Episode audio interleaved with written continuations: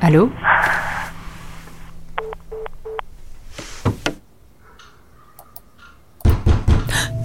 Le suspense, le suspense, le suspense, le suspense, le suspense est audible.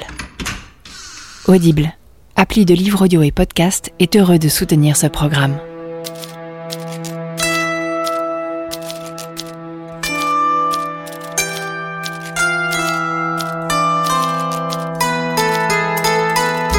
Je suis Adèle Imbert.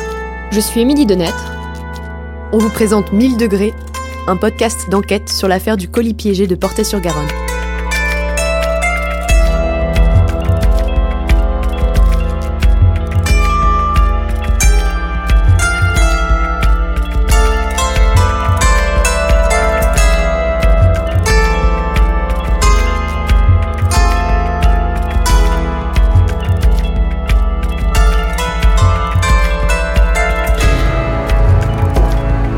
Pendant plusieurs mois, les experts se sont penchés sur les tests d'écriture de Daniel Massé.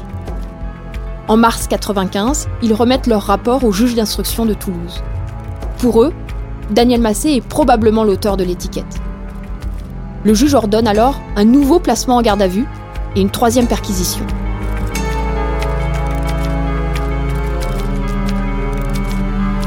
Le 14 mars 1995, les policiers débarquent au domicile de la famille. C'est un mercredi, en début d'après-midi. Les trois enfants viennent de rentrer à la maison après les cours. Je rentre, il y a plein, plein, plein de policiers, c'est-à-dire qu'en fait, je les ai comptés, ils étaient 13. Christelle Massé, l'aînée des enfants, que vous avez déjà entendu dans l'épisode précédent. Donc il y a 13 policiers, 4 ou 5 véhicules devant la porte.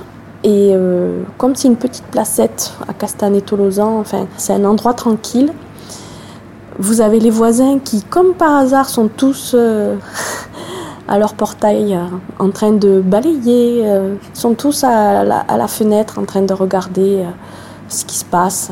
Et, là, il y a un grand policier qui me suit à la trace. Et quand je vois mon père, il a son blouson de cuir qui est posé sur lui. Et à un moment, il me fait signe et il soulève un petit peu ses bras et je vois qu'il est menotté. Donc là vous, là, vous commencez à avoir peur parce que vous voyez votre père menotté dans le fauteuil, euh, tous ces policiers qui s'agitent, qui montrent des documents à mon père, qui, qui lui demandent ce que c'est. Mon père répond. Euh, enfin, il est docile, il est gentil, mais euh, eux, ils lui parlent comme s'il était un chien. Et puis, ben, c'est-à-dire qu'en fait, à part la police scientifique qui agit euh, de manière assez correcte, mais les autres, ils font tout pour tout casser. C'est-à-dire qu'on dirait qu'ils sont là pour euh, faire peur et montrer que c'est eux les plus forts. Euh, une perquisition a lieu pendant que je suis au lycée, dont je me rends compte quand je rentre du lycée. Yannick Massé a 15 ans au moment de cette perquisition. Il en a presque 40 aujourd'hui. Finalement, je mesure l'ampleur de cette escalade je mesure à la hauteur d'objets qui sont répandus au sol. La perquisition des gendarmes, c'était quelques objets au sol, euh, jusqu'à 50 cm. Là, dans le garage, c'est plus 1m50 d'objets qui sont au sol. Voilà, l'image que j'ai d'un cambriolage, c'est plus fair-play, plus correct. On cherche les objets de valeur, on ne vandalise pas le reste. Enfin, j'imagine, mais euh, là, il y a de la rage, il y a la volonté de détruire. De détruire l'individu. Leur sujet, euh, c'est mon père, c'est pas moi, mais c'est notre maison à nous. Je monte dans ma chambre parce que je sais pas quoi faire. Et ce policier là, qui est un grand blond, il me suit.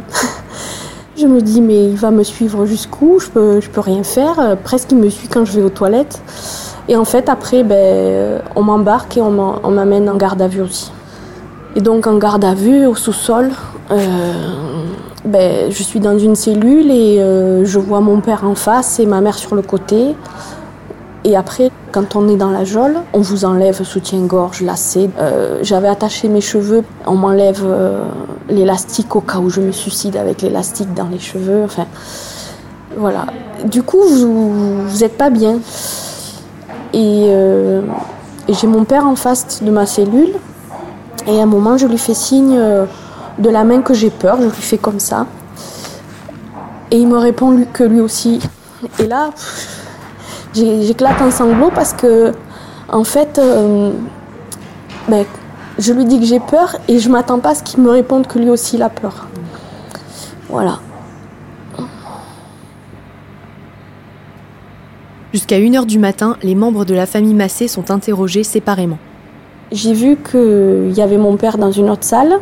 En fait, il y avait un, anneau au mur et il était attaché au mur. Euh, et là, je me suis dit que c'était très grave parce que vu qu'on le traitait comme si c'était euh, euh, le, pire terroriste de, France, voilà, c'est. Le policier, il se tombe la veste, il se retrousse les manches, alors que j'étais quand même menotté au mur. Ils l'ont proposé, faites des aveux, on le fait passer en passionnel, il y a des circonstances atténuantes et ça passe en correctionnel. Euh, du chantage, quoi. Les policiers, je vous dis, ça a été des cow-boys. Ça n'a pas été des flics. Pour moi, c'était pas des flics. Ils étaient incorrects, ils étaient infâmes. À 8h30 le lendemain matin, Daniel Massé est de nouveau interrogé.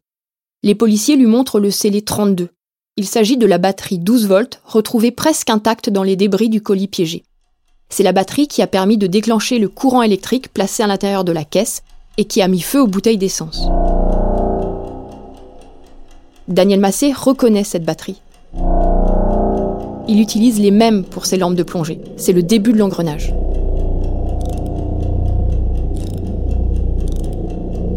Petit rack pour les blancs. D5. Huitième coup. Les blancs jouent cavalier E5. C6. Le lendemain matin, les policiers reviennent à la maison avec mon père euh, enchaîné pour saisir euh, nos lampes de plongée artisanales. Les lampes de plongée que mon père avait, avait fabriquées, dans lesquelles il avait lui-même indiqué qu'elles étaient dotées de batteries. C'est Yannick Massé, le fils de Daniel. Donc elles ont toujours été, durant les perquisitions des gendarmes, puis cette première perquisition de la police, elles étaient sur euh, la haute de la cheminée en évidence et euh, dans une confiance naïve, mon père a indiqué lui-même avoir des batteries similaires, en étant convaincu que les investigations seraient de bonne foi et qu'elles démontreraient que la provenance des batteries était différente, que sans doute ce serait un élément déterminant à décharge. Dans le salon des Massés, les policiers récupèrent les deux lampes de plongée rouges.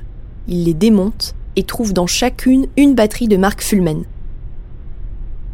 Dans le dossier d'instruction, nous avons retrouvé les photos des batteries mises sous scellé ce jour-là. Elles sont bien identiques à celles du colis piégé. Ce sont des sortes de blocs noirs de la taille d'une petite brique, avec des marquages sur les côtés. Dans le procès verbal de la perquisition, Daniel Massé indique aux policiers qu'il a récupéré les batteries à la Sauterem, une entreprise où il a travaillé quelques années auparavant. Cela signifie donc que d'autres personnes, les anciens collègues de Daniel Massé, avaient eux aussi accès à ces batteries. Et pourtant, Daniel Massé est le seul suspect. Les policiers le présentent au juge d'instruction chargé de l'affaire, Joachim Fernandez. C'est lui qui dirige l'enquête judiciaire sur l'affaire du colis piégé. Il ordonne les actes pour rassembler des preuves et dresser une liste de suspects afin d'établir la vérité. Ce jour-là, le 15 mars 1995, le juge Fernandez présente tous les éléments à charge qui pèsent sur Daniel Massé. L'expertise graphologique, qui le désigne comme l'auteur probable de l'étiquette, et la présence chez lui de matériaux spécifiques, identiques à ceux retrouvés dans le colis piégé. Il y a le micro-rupteur Crouzet, mais également la batterie, pièce maîtresse de la bombe de Portet-sur-Garonne. Pour Joachim Fernandez, ces éléments sont suffisants. Daniel Massé est mis en examen et placé en détention provisoire, le temps de rassembler davantage de preuves contre lui. Au moment de partir, mon père euh, quémande, mendie euh, la faveur de pouvoir m'embrasser avant de me quitter pour peut-être très longtemps. Euh, bon, allez, ok. Il défend les menottes pour qu'il puisse m'embrasser. Il y a peut-être cinq voitures de police, il risque pas de s'échapper. Mais c'est quand même une faveur.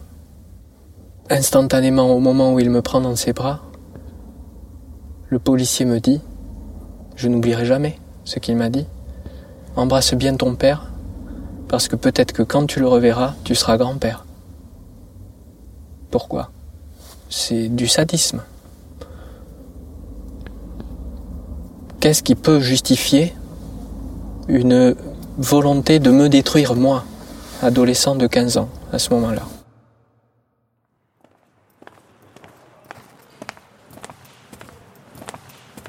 Ces témoignages des enfants massés nous font réfléchir. Christelle et Yannick semblent avoir été traumatisés par ces perquisitions, et notamment celles des policiers, au mois de mars 1995. On veut savoir si elles ont été effectuées de manière légale. On arrive à l'université d'Assas, puisqu'il y a déjà quelques mois, on a décidé de, de proposer une collaboration avec des étudiantes d'Assas, des étudiantes en droit, qui se sont penchées sur euh, des points euh, un peu techniques de, de notre dossier. Et, et euh, voilà, du coup, on va échanger avec elles sur leurs recherches et sur ce qu'elles ont trouvé. Bonjour, ça va? Ça va et vous? Oui, bien. Bonjour, moi je m'appelle Claire Liberge. Moi c'est Nolwenn Dehaye. Bonjour, euh, c'est Louise Gérard.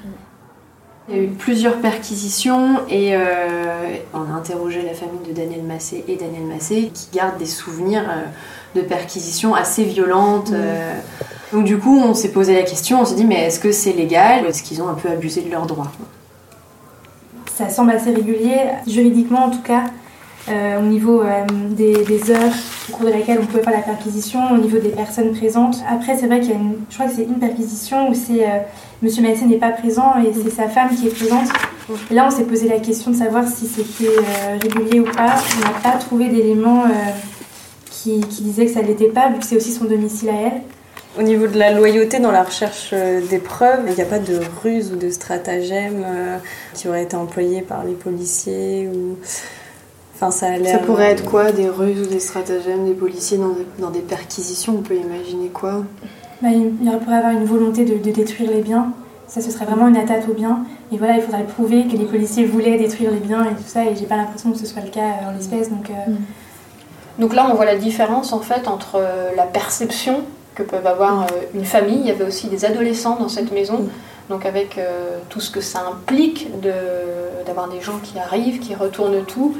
Et euh, derrière, le fait que c'était pour le coup régulier Mm, et légal. Et donc il y a toute la marge finalement entre euh, la volonté peut-être de déstabiliser euh, euh, quelqu'un qui présumait à ce moment-là être impliqué dans, dans- dans cette histoire-là. c'est ça. Et puis, il faut, faut rappeler une perquisition, forcément, c'est violent. Même si ça touche que les biens en soi, c'est quand même assez traumatisant, je pense. Ça touche à l'intime en fait. Oui, c'est ça.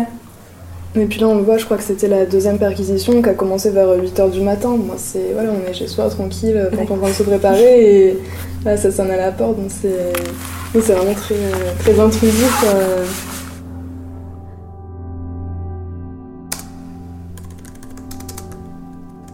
Il y a quelques jours, j'ai repris la chronologie des actes d'enquête du juge Fernandez. Et j'ai remarqué que c'est exactement au moment où Daniel Massé part en prison qu'il fait cesser les écoutes téléphoniques dans l'entourage de Daniel Massé et chez les victimes. J'ai vraiment le sentiment qu'il a trouvé son coupable idéal et qu'il ne croit plus utile de poursuivre d'autres pistes éventuelles. Dans le dossier, on découvre aussi que Daniel Massé est même placé à l'isolement. L'isolement carcéral est une mesure de sécurité qui consiste à séparer la personne détenue du reste de la population carcérale. C'était en mars. Il faisait froid. Il manquait des carreaux. Il faisait un froid de canard. J'étais fatigué. Et je me suis dit, mais je suis en prison. Et ça, ça, ça. Je sais pas comment l'expliquer. C'est dingue. C'est complètement dingue. Vous regardez dehors, vous avez une odeur de la prison. Vous voyez les rats parce qu'il faisait nuit. Parce que c'était quand même assez tard le soir. Et après, le, lan- le gars qui vous fait une fouille euh, complète, il dit Bon, c'est tard, j'ai envie de rentrer, je te fais pas de fouille anale. Euh, Pendant trois jours, je pouvais rien avaler. Je pleurais du matin au soir, la nuit. euh, C'est c'est dingue, ça fait mal. Et après, tous les autres jours ont été durs.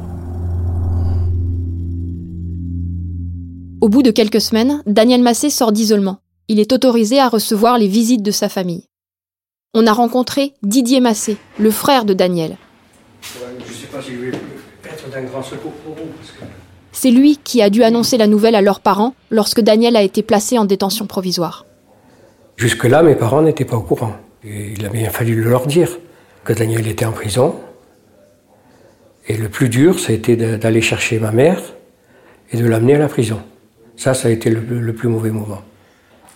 Euh, un moment que, euh, non, je souhaite à personne, quoi.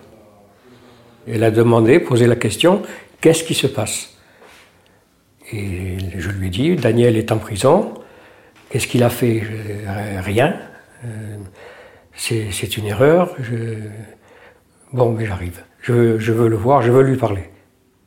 Et là, je l'ai amené au le premier parloir, moi, le seul où je, je suis allé et où j'ai amené ma mère. Sur le coup, elle a, parce que c'est rapide un parloir quand même. Elle a, bon, elle a discuté avec mon frère, si et là, et, mais c'est après. Après, dans la voiture, euh, elle était effondrée. Voilà. Et c'était un, un, très très mauvais moment.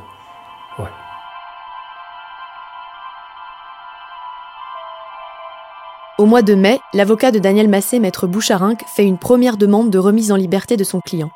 Il pointe des incohérences dans l'enquête et insiste sur le fait que le rapport des graphologues ne constitue pas une preuve puisqu'il ne s'agit que d'une probabilité et de simples similitudes remarquées entre l'écriture de l'auteur de l'étiquette du colis et celle de Daniel Massé.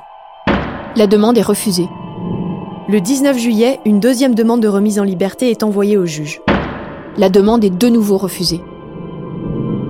À Castanet, dans la famille Massé, l'ambiance se détériore. À la fin de l'été, l'avocat envoie une troisième demande de remise en liberté. Daniel Massé joint cette fois-ci une lettre que nous avons retrouvée dans le dossier. Elle est écrite à la main. En haut à gauche, il y a son numéro de cellule. Écrou 29 062. Elle est adressée directement au juge d'instruction. Je fais appel à votre conscience de juge d'instruction pour instruire à décharge comme vous le faites à charge à mon encontre depuis plus de cinq mois. Son avocat insiste. En l'état actuel des choses, l'ordre public est troublé par la détention d'un innocent.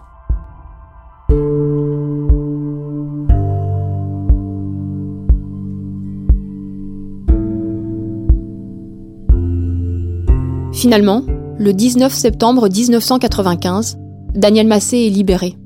Il rentre au domicile familial. Il vient de passer six mois en prison. En quelques mois, la famille s'est disloquée. J'avais une famille unie, on était comme les cinq doigts de la main.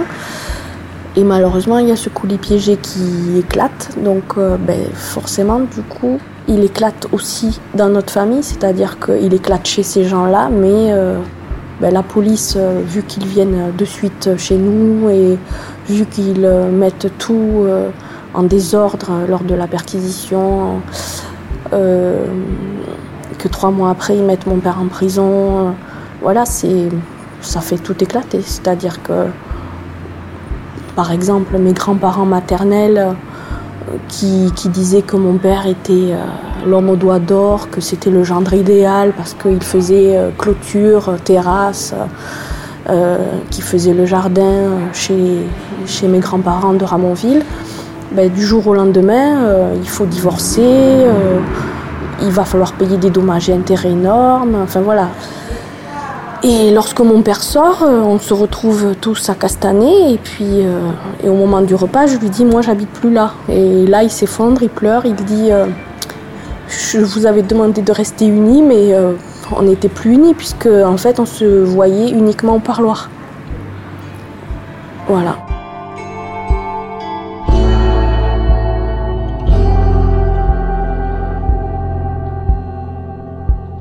Depuis son retour de prison, Daniel Massé a changé. Ce n'est plus le même homme. À cette période, un corbeau commence à sévir dans la famille Massé. Certains reçoivent de mystérieuses lettres anonymes. Elles semblent écrites en corse.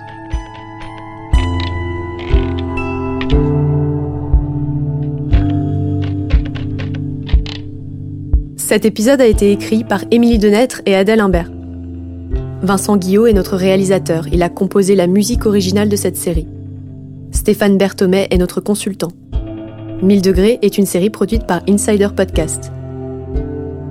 En attendant le prochain épisode, venez découvrir des éléments du dossier et des photos de l'enquête sur le compte Instagram de 1000 degrés et sur notre site www.insider-podcast.com. Si vous avez aimé cet épisode, vous pouvez le partager et mettre des étoiles sur votre application de téléchargement. Merci, à lundi